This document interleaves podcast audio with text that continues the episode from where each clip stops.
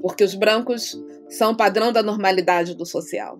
E isso porque na descrição do contexto social apropriado, ótimo, a imagem que se tem é a imagem da Europa e do europeu do começo do século XIX. E ela está entranhada nas ciências sociais. Por que as mortes de pessoas pretas, autorizadas ou cometidas pelo Estado, não causam uma crise ética? Denise Ferreira da Silva conta que essa é a pergunta fundamental que ela tentou elaborar na sua pesquisa de doutorado, que deu origem ao livro Homo Modernos para uma Ideia Global de Raça. A obra, publicada em 2007 nos Estados Unidos, ganha agora uma edição brasileira. Hoje professora do Instituto de Justiça Social da Universidade da Colômbia Britânica, no Canadá, a Denise escava no livro Pensamento Filosófico Pós-Iluminista que talhou uma concepção de sujeito moderno, branco, europeu, portador de uma razão universal, e ao lado da ciência do século XIX, produziu uma representação dos outros raciais, asiáticos, negros indígenas, vistos como dotados de mentes inferiores e presas à natureza. Para ela, a violência racial nunca foi um desvio da modernidade, mas a sua pedra angular. E por isso, o capitalismo, as instituições do Estado e o pensamento social têm uma raiz colonial que se expressa na letalidade de negros e de povos originários. Na nossa conversa, ela defende que a brutalidade que esses grupos sofreram no passado nunca desapareceu e que isso justifica políticas de reparação. Questionar os sentidos da história, aliás, é um dos temas recorrentes da sua produção artística. Além de pesquisadora, a Denise tem em seu currículo filmes e práticas artísticas coletivas. Se você quiser conhecer um pouco desses trabalhos, eu incluí algumas informações no site do podcast, que é o folha.com/ilustríssima conversa. Eu sou Eduardo Sombini, sejam muito bem-vindas e muito bem-vindos.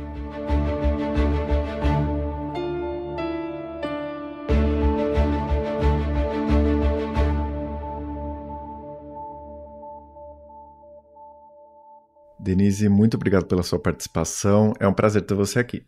Ah, muito obrigada pelo convite, é um prazer estar aqui com você.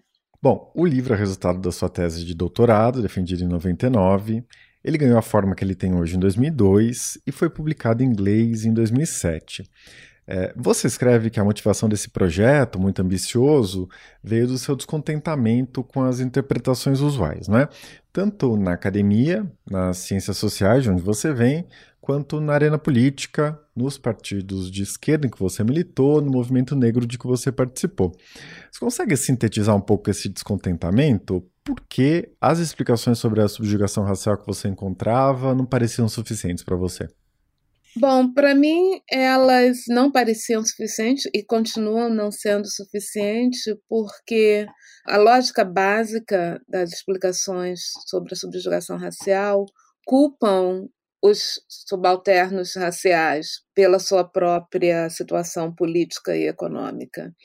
Então, a explicação fundamental das ciências sociais, que já aparece no começo do século XX, é de que a discriminação, o preconceito racial, a exclusão racial resultam do fato de que as pessoas brancas reagem negativamente aos aspectos, aos fenotipos das pessoas é, negras e, e, e, asiáticas. E ao fazê-lo, essas reações negativas vão desde né, atos discriminatórios mais triviais até, até a violência racial. E, e, a, e, a, solução que essa lógica prescreve seria a eliminação da diferença racial, ou seja, que todos fossem brancos, né? já que, é, que são os traços não brancos que causam é, a discriminação racial. Então, essa explicação, além de não ser suficiente, ela é fundamentalmente uh, violenta, né? porque ela, na verdade, é, prescreve a eliminação do que eu chamo dos outros, dos outros raciais. E outras é, elaborações dessa explicação que surgiram ao longo do tempo, tanto nos meados do século XX quanto no final, no final do século XX, embora elas tenham mudado, tenham tirado a ênfase dos aspectos físicos e colocado a ênfase mais nas condições sociais, elas continuam culpando os subjugados raciais pela sua condição. Então, se as pessoas discriminam uma pessoa preta porque essa pessoa preta vive, sei lá, no Brasil, vive, vive numa comunidade, vive num território preto, numa favela, então a razão pela da discriminação é o fato dessa pessoa preta ser preta e ser pobre. Entendeu? Mas ninguém faz a outra pergunta: quais são as causas da pobreza e por que as pessoas pretas são mais pobres? Né? Essa pergunta nunca é feita porque a, a explicação ela é autossuficiente. Né? A raça explica o racismo. Certo. É, e antes da gente continuar e mais fundo no argumento que você desenvolve ao longo do livro, eu queria te fazer uma pergunta sobre algo que você disse, acho que no lançamento do livro na UFRJ recentemente. Né? Eu vi o vídeo, é, você disse que no livro você corta relações com todo mundo e quase não sobra nada, né? Porque é uma crítica radical, né, no sentido de ir à raiz, aos fundamentos das questões, é, tanto à teoria política liberal, quanto ao materialismo histórico, quanto às vertentes pós alguma coisa, né, o pós-modernismo, pós-estruturalismo, etc. É, como que você enxerga, 20 anos depois, esse movimento de queimar tantas pontes? Né? Como isso se inscreve no seu percurso acadêmico, artístico, político desde então? Essa é uma ótima pergunta. É, para responder agora, né? Se você tivesse feito há 15 anos atrás, 18 anos atrás, eu teria dito, ai, que horror, não sei por que, que eu fiz isso. Uh, bom, o fato de, de, o livro ter demorado tanto tempo para sair reflete isso, né? Eu terminei o livro de escrever em 2002 e eu, ele só saiu cinco anos depois, porque a primeira editora nos Estados Unidos que ia publicar o livro não fez porque um dos pareceristas simplesmente não queria que o livro fosse publicado. Então a pessoa segurou o livro por três anos e eu tive que mudar de editora.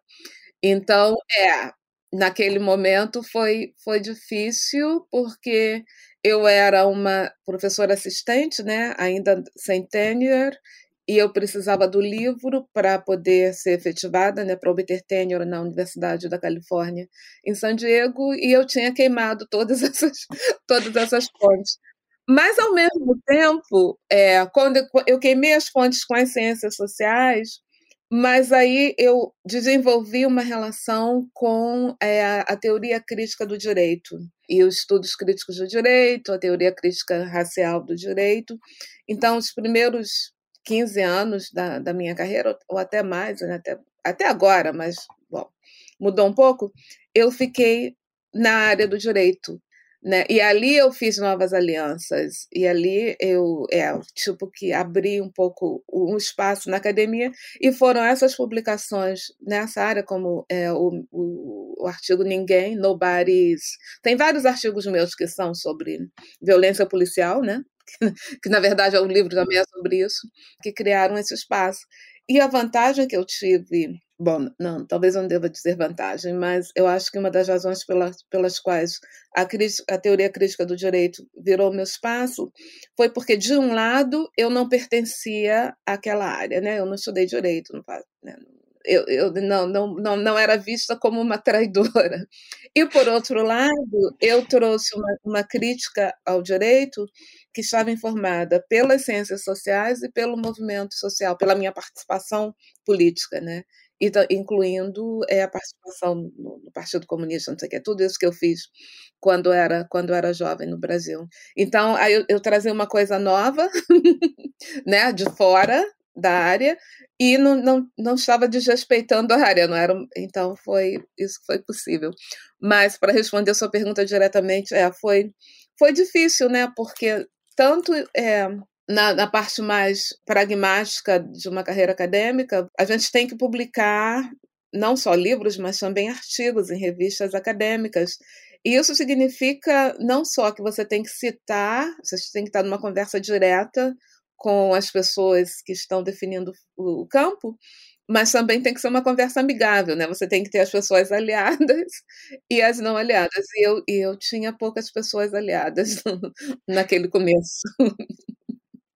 É, eu tive que criar aliado, pessoas aliadas fora das ciências sociais. Claro, eu posso imaginar. Bom, eu queria falar agora dos fundamentos do raciocínio que você desenvolve no livro, né? Sem dúvida, é um dos livros mais difíceis que eu li nos últimos tempos, né? No sentido de adentrar e pensar em perguntas, porque a sua escrita é muito densa, muito intricada. É, mas eu queria te pedir, acho que a gente não consegue continuar sem que você explique um pouco melhor isso, né? A tese do eu transparente, porque ela é a base do livro, né? E você a trata como um dos centros da representação da modernidade.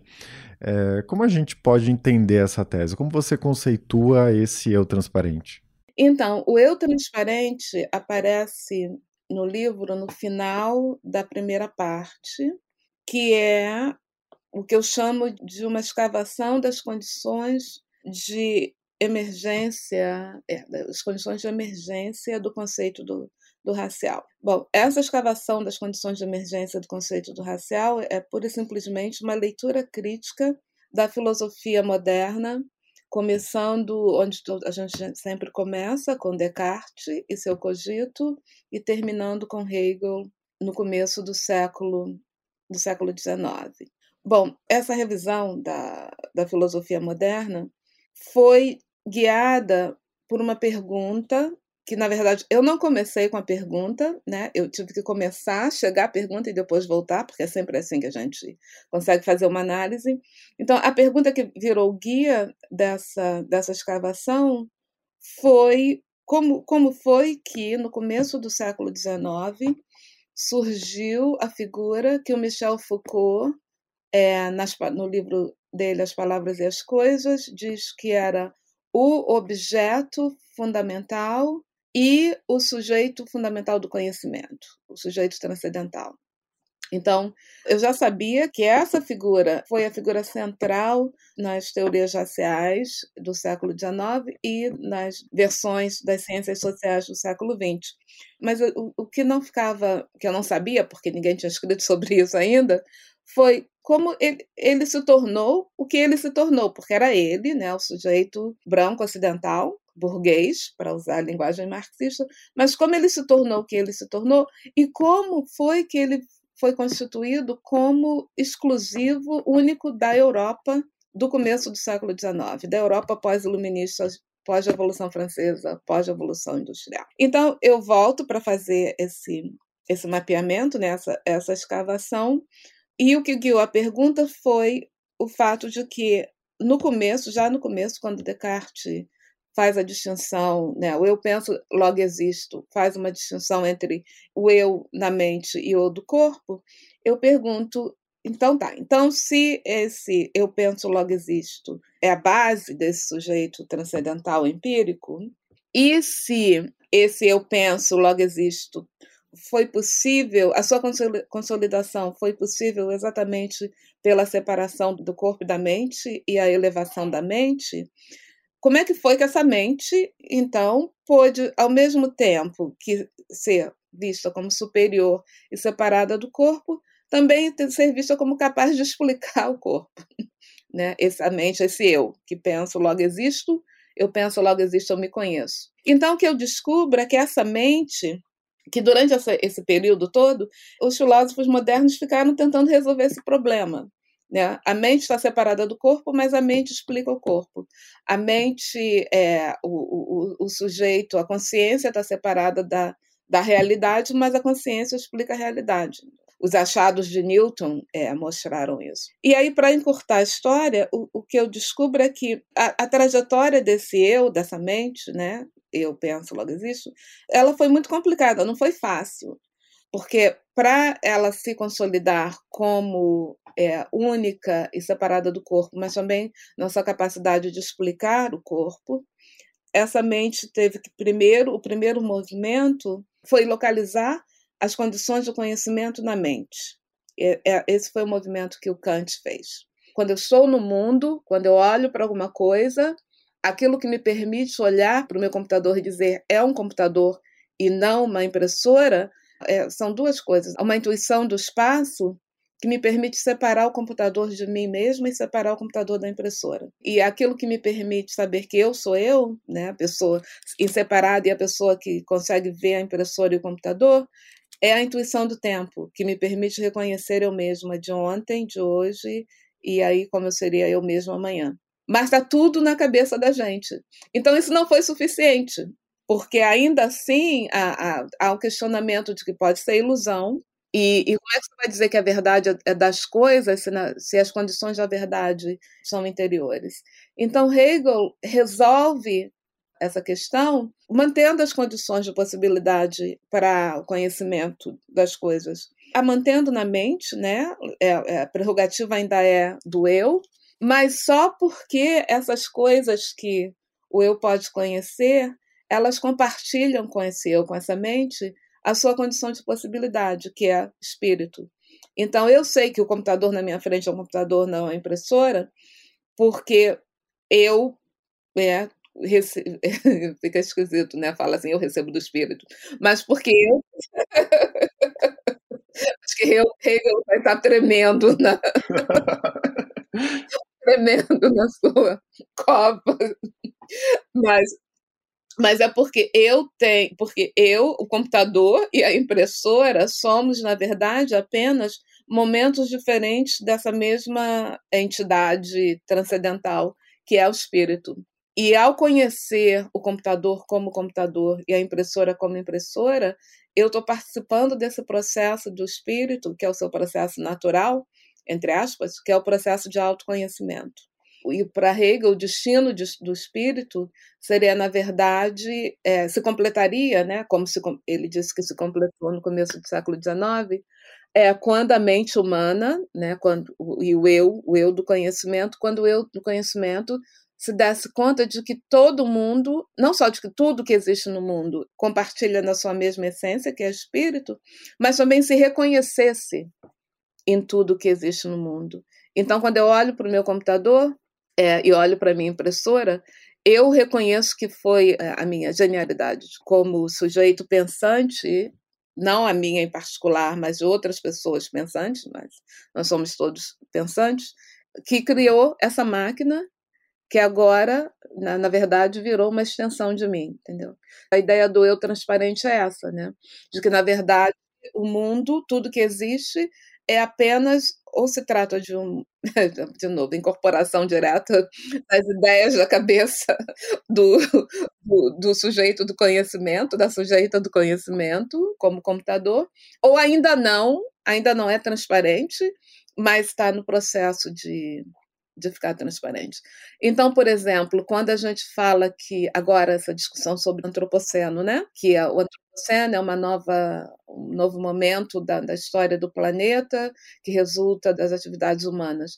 De uma certa forma, é uma rearticulação do eu transparente, né? Não é positiva, né? É negativa, porque esse desastre no qual a gente está vivendo, que, do qual muita gente está sofrendo, é, resulta do, do, ser humano, mas o ser humano é acaba explicando tudo, entendeu?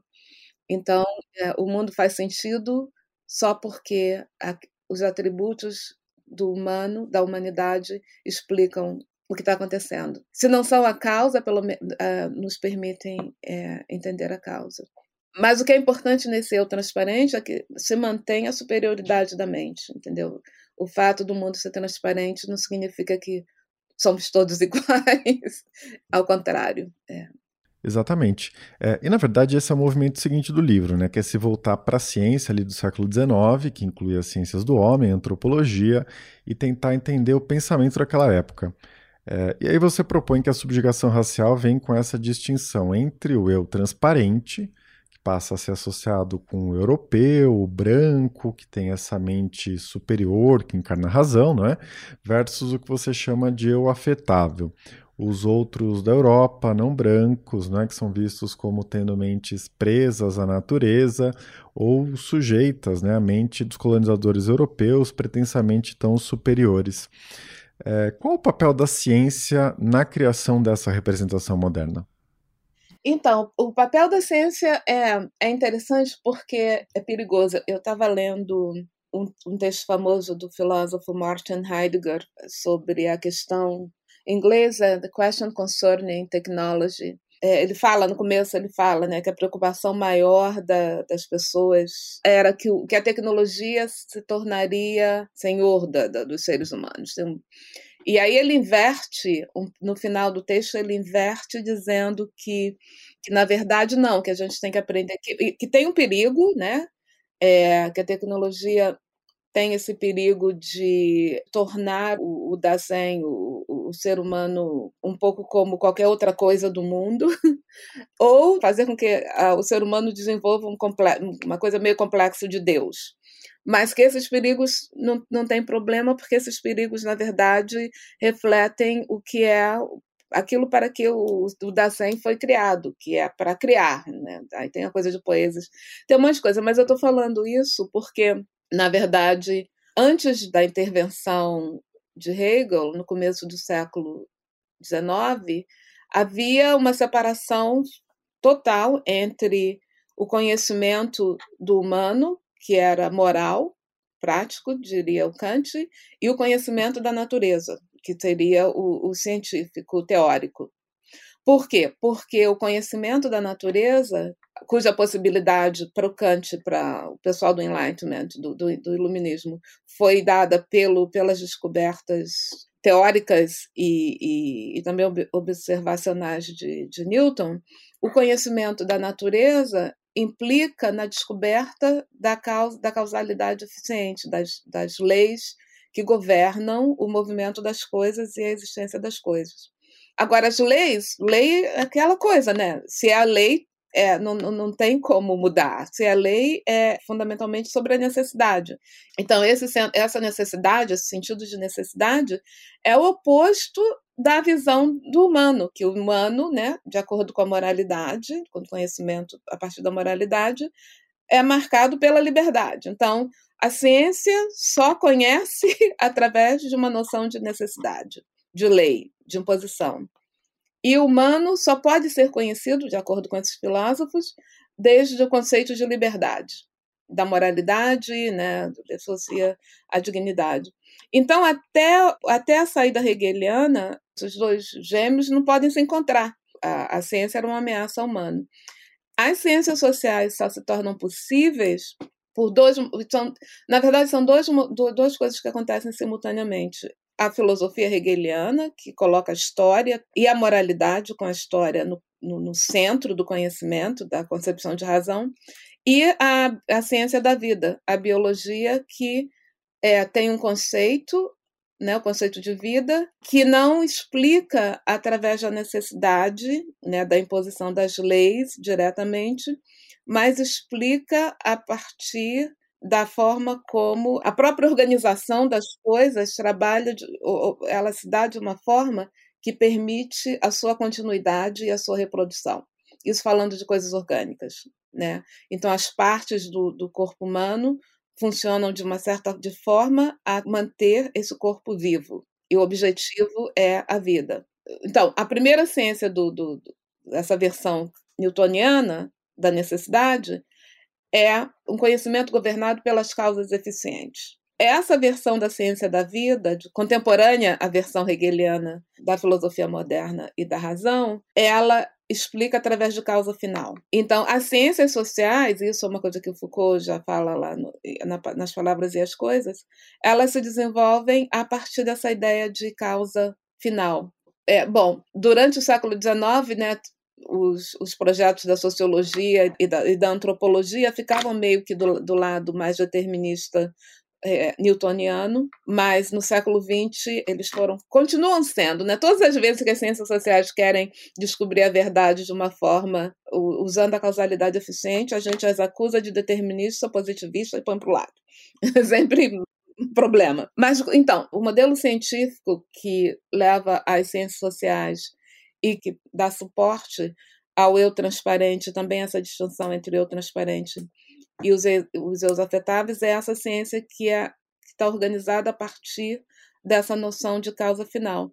Agora, essa noção de causa final, ela é tomada emprestado daqueles estudos do, do humano pré hegelianos, entendeu? O, que eu não estou falando diretamente, mas só tem um jeito de falar e falar isso diretamente, é que, na verdade, as ciências sociais elas já tem é, aquele eu transparente que é articulado na, na Europa né, do, no século no começo do século XIX, já tem aquele eu transparente como modelo de suas próprias categorias e ferramentas. Os materiais são os materiais que foram desenvolvidos pela filosofia quando a, a filosofia estava desenvolvendo é, o conhecimento do humano desde a moralidade. E isso volta para a sua primeira pergunta: por que, que as explicações existentes não são suficientes? É o fato de que esse eu transparente já funcionar nos materiais e nos métodos e ferramentas das ciências sociais que leva à explicação da, da subjugação racial, que é perversa, né? que explica a subjugação racial a partir da diferença dos não brancos. Porque os brancos são padrão da normalidade do social. Isso porque na descrição do contexto social apropriado, ótimo, a imagem que se tem é a imagem da Europa e do europeu do começo do século XIX. E ela está entranhada nas ciências sociais. Da mesma forma que, a, que essa mesma figura está entranhada, por exemplo, nas técnicas e, e métodos existentes para né, classificar a idade da, do planeta. É uma situação meio perversa, né? Porque quando a gente começa a fazer essa escavação, a gente vê que, na verdade, você acaba encontrando a mesma figura, como Foucault falou, né? Como ponto de partida, como objeto e como o, o, o objeto fundamental, o sujeito fundamental, mas com implicações para além daquelas que ele que ele identificou, né? Porque Foucault, como outros filósofos europeus, não, não levavam essa crítica para além da sua preocupação específica com liberdade ou com poder, etc. Bom, para continuar, né, eu queria que a gente passasse para a ideia que talvez seja o âmago do seu livro, né, de que a violência racial é constitutiva da modernidade, né, não um desvio que pode ser corrigido com aprofundamento dessa racionalidade moderna que nos guia desde o iluminismo. É, e aí você escreve que ser branco nunca foi suficiente, né? Sempre foi preciso ter o poder de decidir, não é, se negros ou indígenas ou qualquer outro racial vão viver ou vão morrer. É, eu queria te pedir para explicar o que te leva a essa conclusão, não é? E por que essa morte constante das pessoas não brancas é tão necessária para a construção desse sujeito moderno. Isso tem a ver com. É como se fosse é, um, é um dos maiores elefantes do mundo, que está sempre na frente da gente. A gente, quanto mais o tempo passa, entre aspas, menos capazes nós somos de, de olhar para esse elefante e falar: ah, mas é claro, vamos começar por, por esse elefante. E esse elefante é, bom, é o capital, né, o capitalismo, mas não só o capitalismo, mas o fato de que o capitalismo só foi possível graças à colonização e ali principalmente apropriação de terras indígenas e a apropriação e expropriação de, de trabalho, né, do trabalho escravo. Durante toda essa trajetória, né, que eu estou falando desde, do, desde Descartes, mas ela vai até Galileu, ela vai mais cedo, começa mais cedo, porque aí a gente tem que ir até o que eu chamo do primeiro momento da analítica racial, que são as teorias raciais do século XIX, o, o processo de produção-criação desse sujeito moderno começa, como a, Sylvia Winter fala, 1492, e ele se consolida com a construção, na criação do conceito do racial, na segunda metade do século XIX, que é exatamente quando a escravidão já começa a ser tão importante, significativa para o capitalismo. Né? E durante todo esse processo, quando você lê esses textos originais, esses, esses filósofos, muito raramente eles se referem à colonização e à escravidão. Né? Tem sempre uma referência, é, mas, é, mas nunca é integrada, e mesmo Hegel, quando se refere à escravidão, do mais aulas, é meio que já no final, no final, como todo, todo o, o sistema filosófico é constituído, criado sem sem referência à, à escravidão. E, bom, a colonialidade como uma modalidade jurídica, né, da qual a escravidão faz parte, ela é caracterizada pelo uso da violência total, né, pelo controle a partir da violência total, distinguindo do controle ideológico, por exemplo. Né. Fanon, Franz Fanon, no primeiro capítulo do seu livro Os Condenados da Terra, é o capítulo sobre violência, tem essa descrição fantástica do, do contexto colonial como contexto fundamentalmente violento. Então, essa violência que foi crucial na produção da riqueza que é investida em capital e que leva à reprodução do capital, essa violência tem um paralelo na violência simbólica ou na violência epistemológica de produção de um conhecimento que se dá ao longo do mesmo momento, mas nunca as construções, as versões filosóficas do, do sujeito moderno, do eu, que é, culminam no eu transparente, no eu racial, elas nunca integram as suas próprias condições existenciais, né? que é o contexto do colonialismo, o contexto, o contexto da escravidão. Então, de um lado, o capitalismo e as condições de vida que ele proporciona só foram possíveis com o genocídio da população indígena e com o, uso do corpo escravo das, das pessoas escravizadas até a sua extinção, sem retorno. E, por outro lado, a constituição desse eu transparente só foi possível porque to, todos os elementos que entram na sua Constituição ignoram o fato de que ele sempre esteve em relação a esses outros. De um lado, uma violência física, jurídica da colonialidade, e, por outro lado, essa violência epistêmica da filosofia. Então, geralmente, quando gente, as nossas críticas, as críticas ao pensamento moderno se mantêm né, nos limites do pensamento moderno e só colocam o eu contra ele mesmo, de uma certa forma. Né? Esse eu tem o eu científico determinado e tem o eu livre é, histórico. E aí as críticas vão de um para o outro. E elas nunca olham para como esse eu, na verdade, não está olhando para si mesmo. Ele, o mundo não é transparente. Então, o, o, fundamental desse argumento sobre, sobre a violência é que ele força a gente a sair, tirar, tira a filosofia do seu espaço, né, onde ela, o que a tornou possível, né, na Constituição para constituir o seu sujeito e a coloca no mundo, né? Então a coloca em relação a a situação econômica e a situação jurídica, o contexto econômico e o contexto jurídico.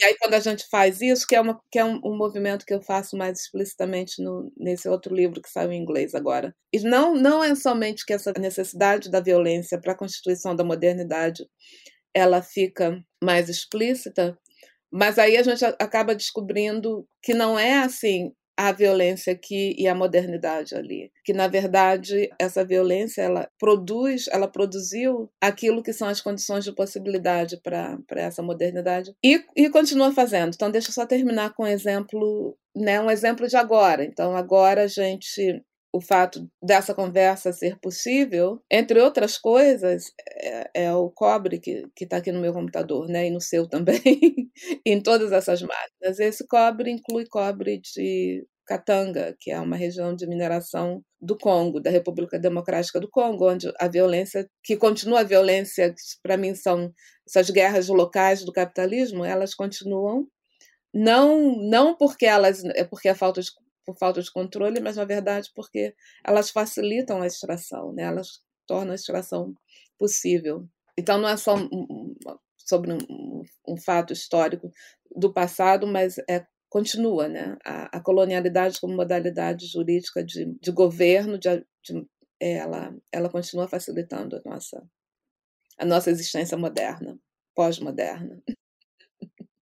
Bom, Denise, a gente já falou de um monte de coisa complicada aqui, né? E eu queria pegar o gancho do que você disse agora para a gente tratar da sua crítica ideia de historicidade, né? Essa leitura que você faz do tempo, desse passado que continua. É, e para isso eu queria partir de uma entrada.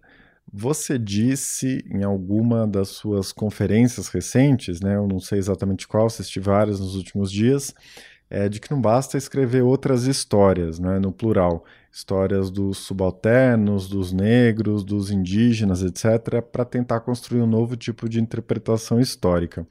É, você também ressaltou a ideia de que o evento racial acontece fora do tempo, né?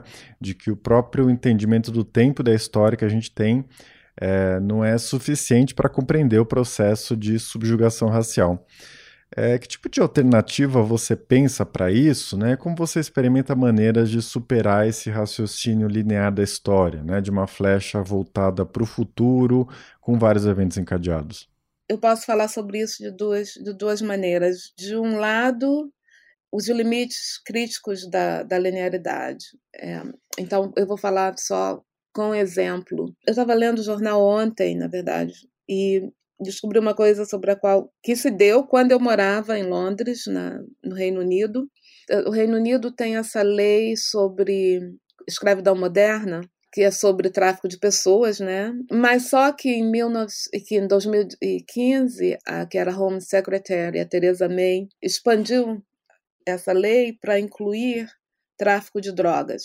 E o caso de tráfico de drogas tem a ver com o fato de que os traficantes lá no Reino Unido, eles usam crianças, né, como eles usam crianças no mundo inteiro, no Brasil, mas aí usam crianças para fazer o tráfico de drogas é, fora da cidade de Londres. Então as pessoas, as crianças são de Londres, elas viajam uma hora de trem para fazer o, o tráfico, para trabalhar numa numa outra cidade. Então, de acordo com essa lei, as pessoas que estão coordenando essas crianças, elas são acusadas de ser senhores de escravos, de, de escravizá-las. Só que o que acontece, agora são sete anos dessa lei, é que as pessoas que são. A maior parte das pessoas que, que, que na verdade, são acusadas e que são presas, que são condenadas por escravidão moderna em relação ao tráfico de drogas, são pessoas que trabalham no tráfico de drogas que começaram como crianças que, que traficavam drogas. A maioria delas são negras a maioria, a maioria delas são filhas, filhos de imigrantes é, refugiados negros. eu fico assim, mas o que, que, é isso, né? A perversidade. E, a, e, ali é o evento racial, né? Ali eu vejo os, os momentos, o simbólico, a criminalização, e o, e o artigo é sobre criminalidade, a criminalização com o seu elemento jurídico, o seu elemento econômico. Esse rapaz sobre o qual essa matéria do New York Times era um, ele é filho de imigrantes do Congo, eu estava falando do Congo agora, do, da República Democrática do Congo e ele foi acusado e agora teve, tem 28 anos e a vida dele acabou por conta dessa, dessa acusação. Então, essa é a perversidade do, do evento racial, né? Porque ele você encontra os mesmos elementos da escravidão, que são os elementos que marcam a vida de, da trajetória das pessoas pretas, negras, nesse momento no, em todo o período pós-escravidão, é porque a acusação de escravidão moderna não só é uma, ela é uma acusação criminal que, que adiciona mais um elemento moral, porque a pessoa vira senhor de escravo. Então, então, de um lado, de um lado tem isso, tem, de um lado tem esse problema da linearidade. E por outro lado, tem a limitação da linearidade, do, do histórico da linearidade da reivindicação de reparações, por exemplo, né? Pelo, por escravidão ou, ou pelo, pelo colonialismo. Se a explicação é, da situação econômica, por exemplo, dessas dessa família desse rapaz em Londres, ou do país Barbados, ou do Brasil, se essa explicação é apenas de que, ah, no, no passado, até do, no Brasil, até 200 anos atrás, nós éramos uma colônia e fomos explorados, mas agora a gente quer pagamento sobre para cobrir o que foi tirado de nós entre 1500 e 1822. Bom, a explicação, a resposta mais comum é de que, ah, mas isso aconteceu há muito tempo, né? O Brasil já teve chances de, de, se, não, de se desenvolver economicamente. Não se desenvolveu, bom, mas é um país cheio de gente preta, como é que é se desenvolver? Então a gente tem a explicação racial, mas de qualquer forma, além da explicação racial, a gente tem a explicação de que faz muito tempo. E se o Brasil não superou, os Estados Unidos superaram, como é que o Brasil não superou a sua trajetória? É limitada, mas se, explica, se o argumento for, bom, na verdade, o que foi extraído do Brasil, do, do, do solo, do território brasileiro e das pessoas brasileiras, dos escravizados que nasceram no Brasil, durante todo aquele tempo, foi investido de várias formas, foi, foi investido e reinvestido e acumulado como capital até hoje, continua rendendo, né? O, o, lucro continua rendendo, uma vez que, ele, que há um investimento, ele continua rendendo e crescendo. Então, na verdade, não parou ali, continua até agora. O ouro que foi extraído das Minas Gerais continua né, transformado agora em capital financeiro, ou, ou ainda continua até ainda como ouro mesmo nas igrejas é, no Brasil e, e, e fora do Brasil financeiramente ou, ou, ou esteticamente continua tendo, tendo valor. E é esse valor que foi tirado, né? Esse valor continua sendo extraído. Mas a linearidade não, diz que acabou, tem, uma, tem um limite, né? É a mesma explicação de que o colonial só opera dentro do capital como a sua condição de possibilidade, mas uma vez né, que a acumulação primitiva gerou os lucros necessários para investir no capital, já não, já não, não faz mais parte, acabou. Então, para isso, em vez, para mim, em vez do temporal, da, do, gente, do horizonte temporal, a gente precisa começar, tem que pensar de forma material mesmo, mas da, no horizonte element, elemental, vamos dizer assim, falando dos elementos mesmo, das partículas elementares que constituem tudo, tudo que existe. Que aí a gente vai ver como elas continuam se reproduzindo e, e atuando.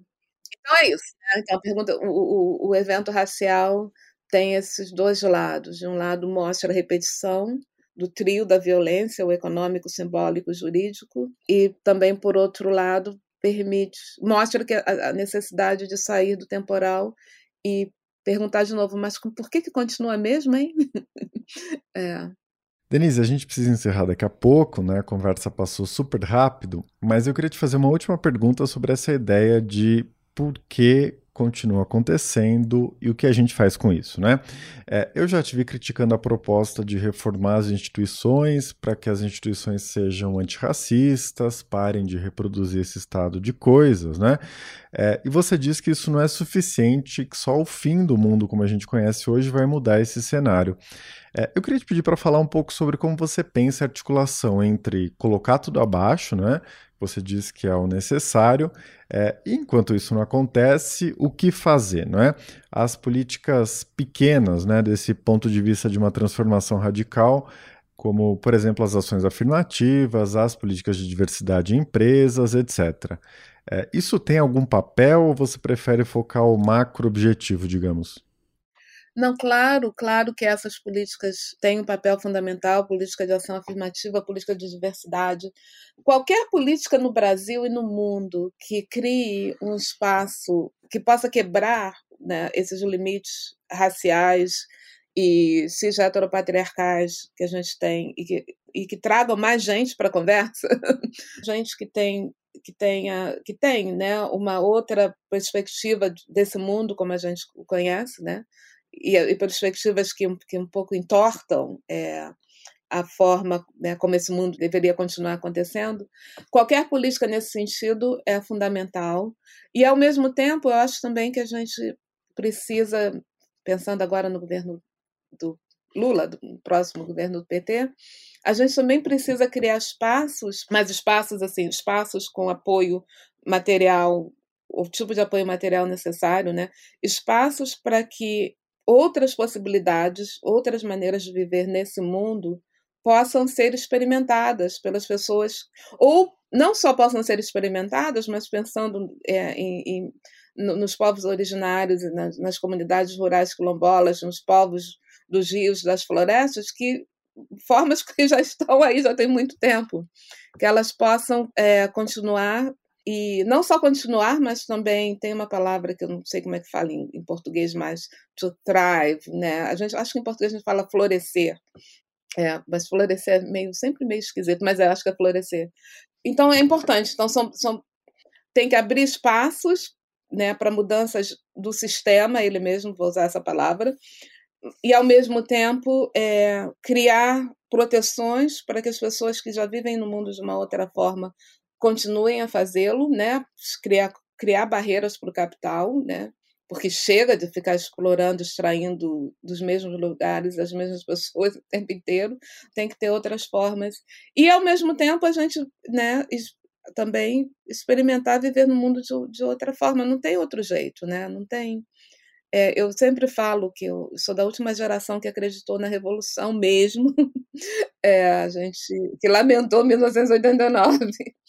E isso é verdade, mas isso não significa que que, é, que não seja possível, né? Que, que mudanças mais mais radicais e mais amplas não sejam possíveis, mas só que elas vão demorar muito tempo, né? Então nesse meio tempo é, eu acho que é isso. A gente tem que criar proteções para modos de existir nesse mundo que já estão aí e criar possibilidades para outros e ao mesmo tempo também abrir espaços de infiltração.